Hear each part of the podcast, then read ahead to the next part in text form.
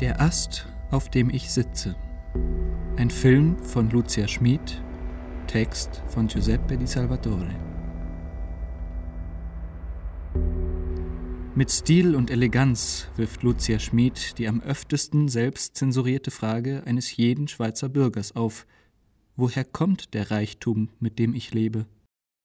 Da sie in Zug geboren und aufgewachsen ist, versucht sie genauer gesagt selbstkritisch, die Zauberformel zu verstehen und zu enthüllen, die diese bescheidene und nach dem Zweiten Weltkrieg relativ arme Stadt zu einem der wichtigsten Steuerparadiese der Welt gemacht hat. Ein bisschen Geschichte. Und das historische Kapitel von der Ast, auf dem ich sitze, ist besonders interessant, denn im Schatten einer katholischen Gemeinde, marginal, nicht sehr unternehmerisch, tauchen eine Handvoll Rechtsanwälte auf, die die brillante Idee haben, den Kanton Zug zu einem Vorreiter bei der Anwerbung multinationaler Unternehmen auf der Suche nach günstigen Steuerregelungen zu machen. Einer der Köpfe hinter der Operation, Georg Stucki, Finanzdirektor des Kantons Zug von 1975 bis 1990, weist vor der Kamera darauf hin, die Initiative zur Steuersenkung wäre nicht erfolgreich gewesen, wenn sie nicht von dem guten Ruf derer begleitet worden wäre, die diese Initiative vorantreiben. Kurz gesagt, Präzision, Ernsthaftigkeit, politische Stabilität und strikte Achtung der nationalen Institutionen haben der Schweiz und ihren Kantonen den Ruf eingebracht, der paradoxerweise dazu diente, eine internationale Operation zu starten, die wenig mit Ernsthaftigkeit und Strenge zu tun hatte.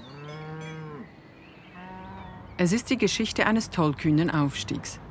Die Einwohnerzahl hat sich verdoppelt und mittlerweile kommt auf fast jeden vierten Bewohner eine Firma. Zug spielt als Handelsplatz in einer Liga mit Shanghai, London, New York. Mich plagen Zweifel, ob das alles so richtig war. Die Zauberformel von Zug, aber dafür ist Zug ein perfektes Beispiel für die Schweiz tut court, ist in diesem Paradoxon enthalten – die Umwandlung der potenziell widersprüchlichen Koexistenz von sozialdemokratischen Institutionen und anarchistischem Geist in eine harmonische Koexistenz von sozialdemokratischer Strenge in der Verwaltung der nationalen oder kantonalen Angelegenheiten und Anarchie in der Verwaltung der internationalen Angelegenheiten. Eine Aufgabenteilung, die damit nicht nur die anarchistischen und sozialistischen Bestrebungen der Schweizer Wilhelm Tell und Bruder Klaus befriedigt, sondern gleichzeitig den sozialdemokratischen Institutionen erlaubt, als Hebel der Reputation zu fungieren, um Piraten-Finanztransaktionen zu verschleiern und letztere die Nachhaltigkeit der sozialdemokratischen Institutionen selbst fördern. Ein positiver Kreislauf. Schließlich haben die Zuger Juristen in den 1960er Jahren die enorme Distanz, die es gab und immer noch gibt, zwischen den demokratischen und solidarischen nationalen Gesetzen und internationalen Gesetzen die den Gesetzen des Dschungels des freien Marktes folgen, nur intelligent und opportunistisch interpretiert. Hier liegt der Kern der Zauberformel. Großkonzerne zahlen in fast keinem EU-Mitgliedstaat den vollen Steuersatz. In den Dokumenten tauchen auch Schweizer Namen auf. Zug wurde zum Magneten für Firmen und reiche Leute. Panama Papers führen auch in die Schweiz. Das heißt, es gibt Spuren, die auf Schlupflöcher hinweisen. Doch das wird gerne verschwiegen. Glencore International ist der größte unter den Schweizer Konzernen. Zug sei die Nummer eins im Standortwettbewerb und gedenke das auch zu bleiben. Lucia Schmid gelangt Schritt für Schritt zu dieser historischen Wahrheit, oder besser gesagt, sie gelangt durch die Aussagen der Interviewten dorthin. Allen voran ihr Vater, Franz Schmid. Ein Rechtsanwalt, der als einer der ersten an der bahnbrechenden Steueroperation im Kanton Zug beteiligt war.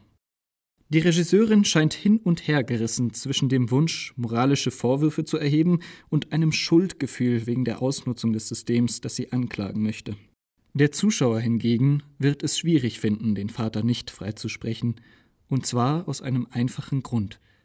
Herr Franz agierte in einer noch schwach globalisierten Welt, einer Welt, in der die Ungleichheit zwischen nationalen und internationalen Gesetzen nicht notwendigerweise ein Problem darstellte.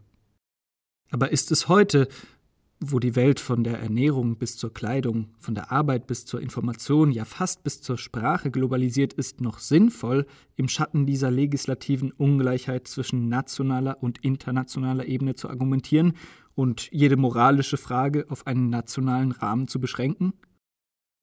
Wenn ein Klient ist mit dem nötigen Köfferli, mit dem Geld drin und die 50.000 Franken, gebracht hat, geheißen, am Abend sollten wir eine Gesellschaft haben. Also haben wir bis am Abend eine Gesellschaft schon längstens gegründet. Handel oder? Äh? Handelsgesellschaften, Holdinggesellschaften, da hast du. Was die haben wollen. Da haben wir so am Tag vier, fünf Gesellschaften gegründet. Das war aber eine lässige Zeit, nehme ich an. Ja, ja, nach dem fünften sind wir, haben wir Kaffee trinken. Mit zwei Politikern, ihrer Schwester Andrea Hodelschmied, Rechtsanwältin und ehemalige FDP-Fraktionschefin in Zug, und Gerhard Pfister, Zuger Nationalrat und gar Präsident von der CVP Schweiz, geht Lucia Schmid speziell auf dieses aktuelle Thema ein. Und es ist beeindruckend, wie die stolze Beschränkung auf das Nationale für Pfister und das Kantonale für Hodel-Schmidt in der moralischen Frage festzustellen ist.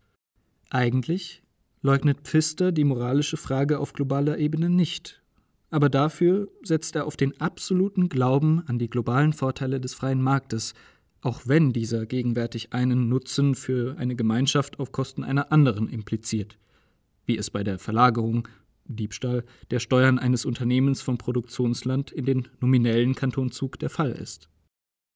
Pfister wirft der Regisseurin vor, in ihrer Denkweise statisch zu sein, während ihre Statik meiner Meinung nach nichts anderes bedeutet, als eine gesunde Skepsis gegenüber den eben nominellen Illusionen eines Finanzkapitalismus, von dem die Weltgesellschaft profitieren sollte, und vor allem einen gesunden Widerstand gegen die Trennung von Produktivkraft und Finanzwert, welcher schon von der Produktivkraft entsteht.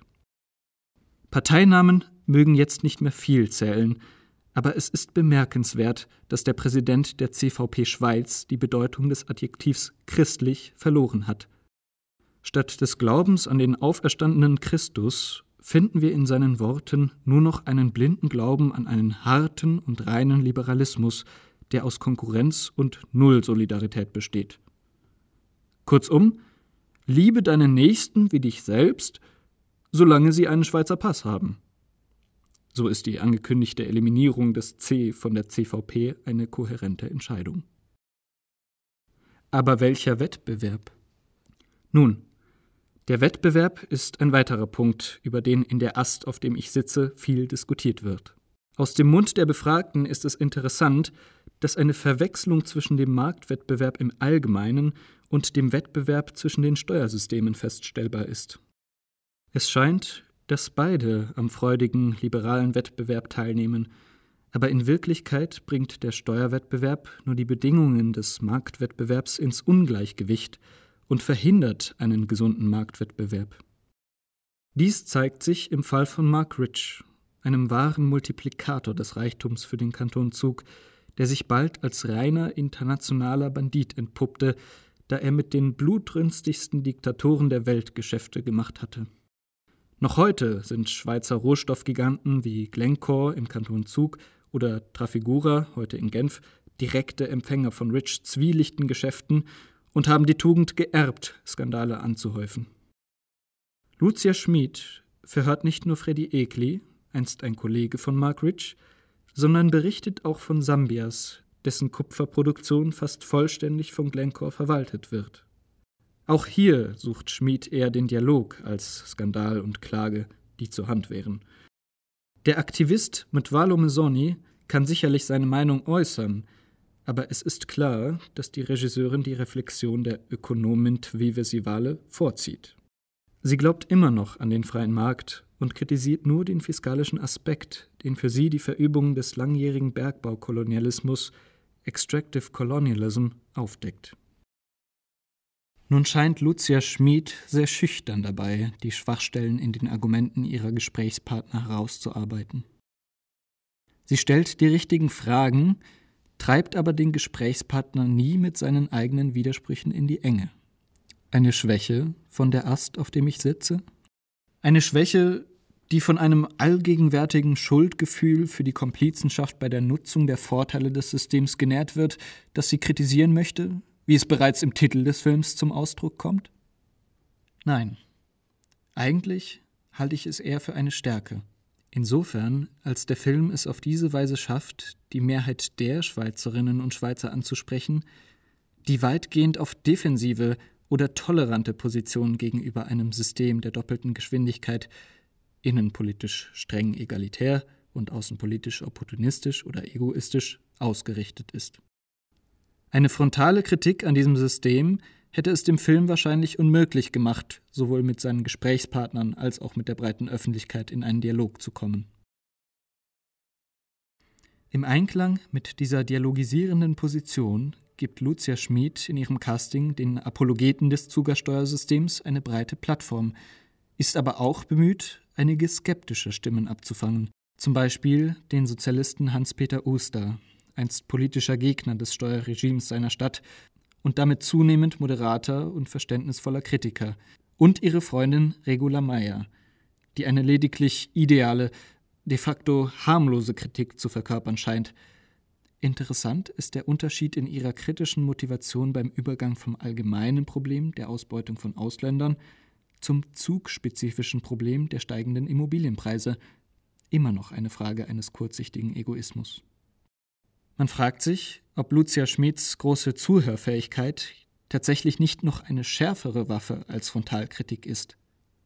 Eigentlich wirken die langen Argumente der Befragten, auch dank eines sanften, aber wirkungsvollen Schnittes, am Ende lächerlich und substanziell ausgefeilt, da sie durch makroskopische Fakten wie Rich Delinquenz oder die 3500 Milliarden Franken, die Nicht-Schweizer auf Schweizer Banken deponiert haben, oder die Akzeptanz von Steuerpauschalen für Superreiche erdrückt werden. So könnte man die Parabel des Films zusammenfassen. Je länger ich auf dem Ast sitze, je mehr ich ihn respektiere, je mehr ich ihm zuhöre, je mehr ich ihn verstehe, desto mehr sehe ich, dass er völlig morsch ist.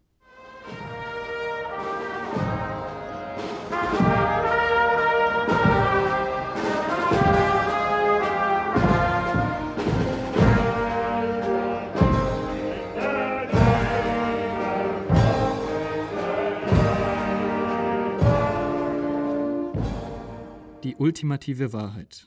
Das Gesetz des Dschungels. Tatsächlich sitzt Lucia Schmid nicht mehr auf dem Ast, den sie befragt, weil sie in Köln, Nordrhein-Westfalen, lebt. Dies ist eine willkommene Gelegenheit für sie, Norbert Walter Borjans, den ehemaligen Finanzminister von Nordrhein-Westfalen, SPD, zu interviewen, der ein perfektes Beispiel für die zunehmend aggressive Reaktion der Staaten ist, die nun versuchen, die verlorenen Steuern ihrer Mitbürger aus der Schweiz zurückzuerhalten.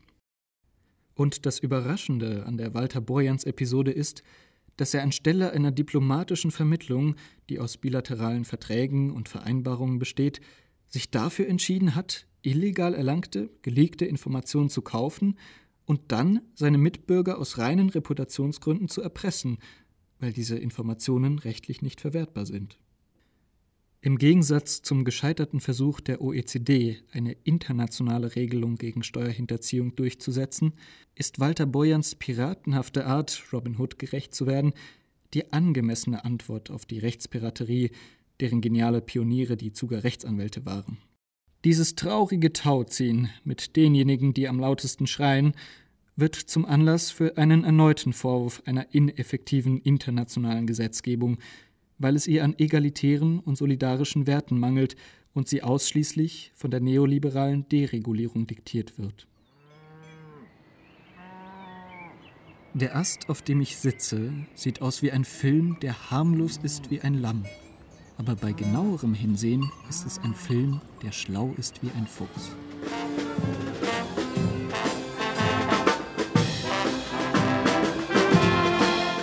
Der Ast, auf dem ich sitze.